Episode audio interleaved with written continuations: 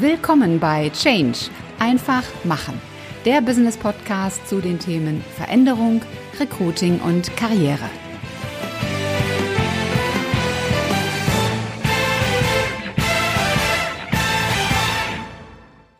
Willkommen, ihr Lieben, zu dieser neuen Folge im Podcast Change einfach machen.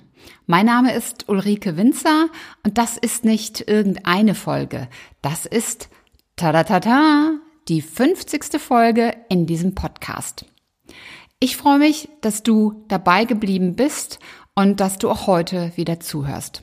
Wie schnell ist diese Zeit doch verflogen? 50 Podcast-Folgen. In Jahren würde man sagen, das ist ein halbes Jahrzehnt. Nein, was rede ich? Ein halbes Jahrhundert. Aber in Podcast-Folgen ist 50 natürlich nicht so viel. Für mich schon. Ich freue mich sehr, dass wir diese magische Zahl 50 erreicht haben und danke nochmal fürs Dranbleiben und vor allen Dingen auch für eure vielen Rückmeldungen und tollen Bewertungen. Das bedeutet mir sehr viel, auch alles das, was ihr so ausführlich geschrieben habt. Und da ich euch natürlich Mehrwert geben möchte, möchte ich euch heute erzählen, was ich in diesen 50 Folgen gelernt habe. Welche Erfahrungen möchte ich gerne mit euch teilen? Fangen wir mal mit einem Thema an, das, glaube ich, viele Menschen immer daran hindert, etwas Neues anzufangen.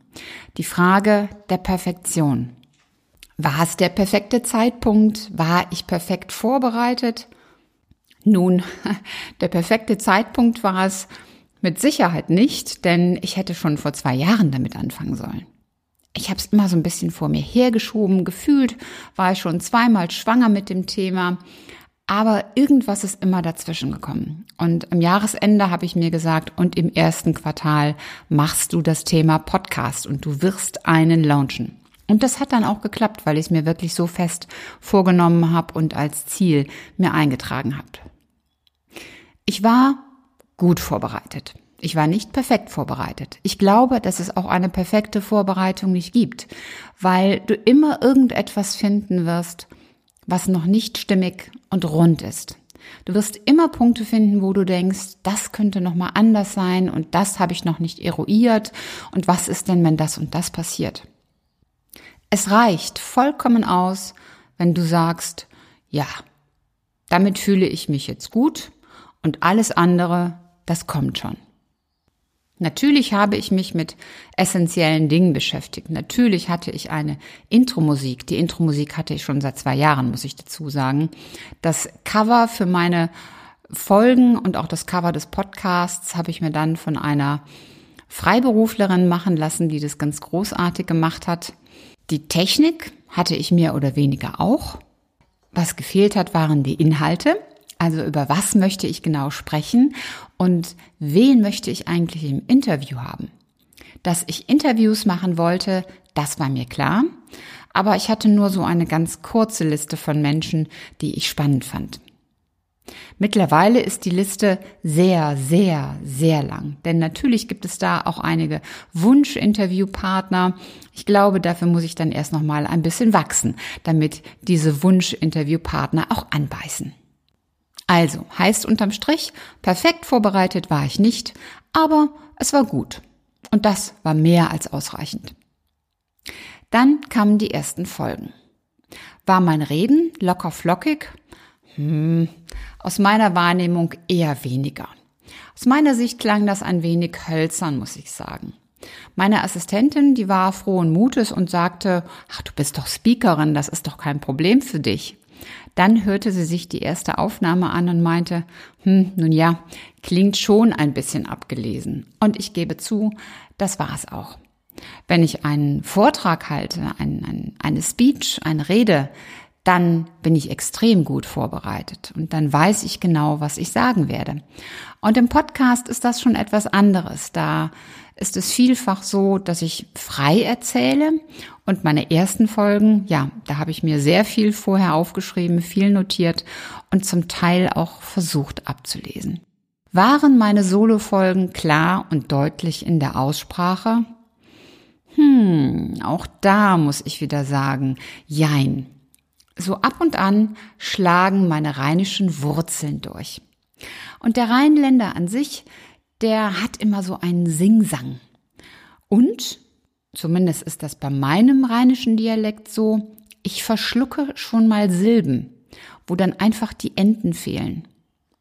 Und manches Mal vergesse ich einfach die Pause nach einem Punkt. Da geht dann ein Satz in den anderen über und wenn man dann im Nachhinein so eine Podcast-Folge sich anhört und will das schneiden, dann ist da überhaupt keine Stelle mehr, wo man noch einen Schnitt machen kann, weil Frau Winzer da ohne Punkt und Strich und Komma geredet hat.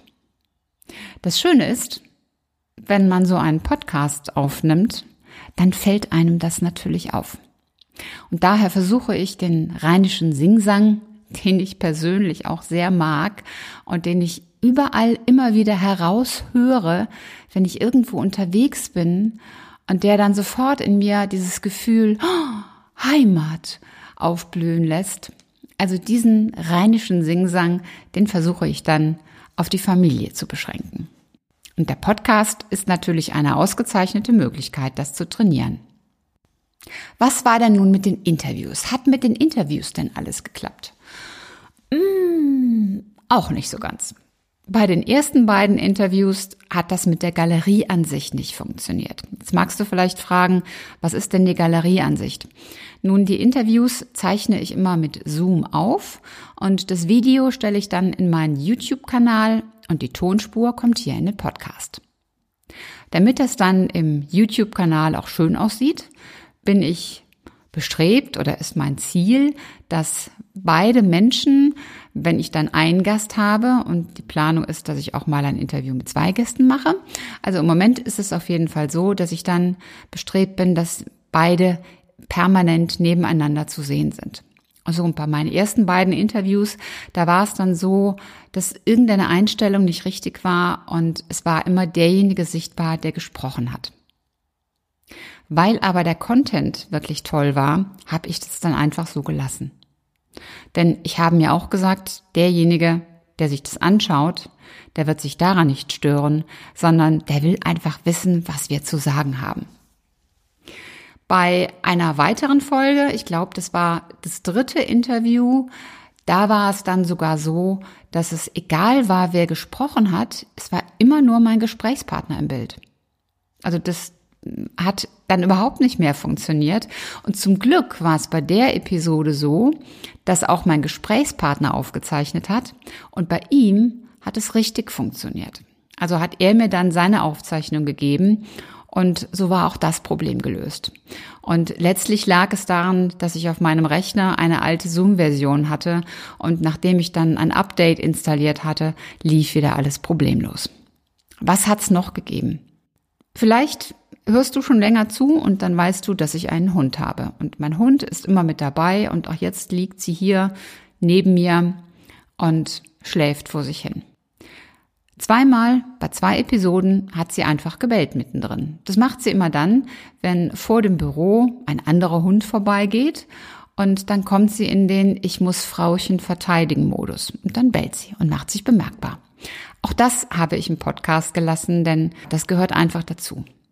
Dann habe ich eine Zeit lang probiert, wie in den Interviews meine Stimme am besten rüberkommt. Und ich nutze für die Solo-Folgen eine andere Technik als für die Interviews. Das war nicht ganz so einfach. Also wo steht am besten das Mikro? Mache ich das mit oder ohne Kopfhörer? Denn im Moment bei einer Solo-Folge sitze ich hier mit dicken Kopfhörern auf den Ohren, aber das sieht natürlich nicht so hübsch aus, wenn ich das dann auf meinem YouTube-Kanal mache. Also hatte ich am Anfang keinerlei Kopfhörer.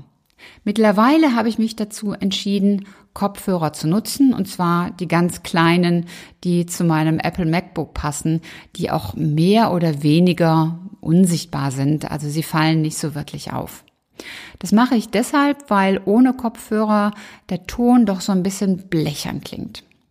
Dann hatte ich auch das Phänomen, dass es unterschiedliche Lautstärken gab, und zwar zwischen meiner eigenen Stimme und der Stimme meines Gastes. Der Vorteil ist, dass ich die Interviews mit Zoom aufzeichne. Und in Zoom hast du die Möglichkeit einzustellen, dass du zwei Tonspuren bekommst.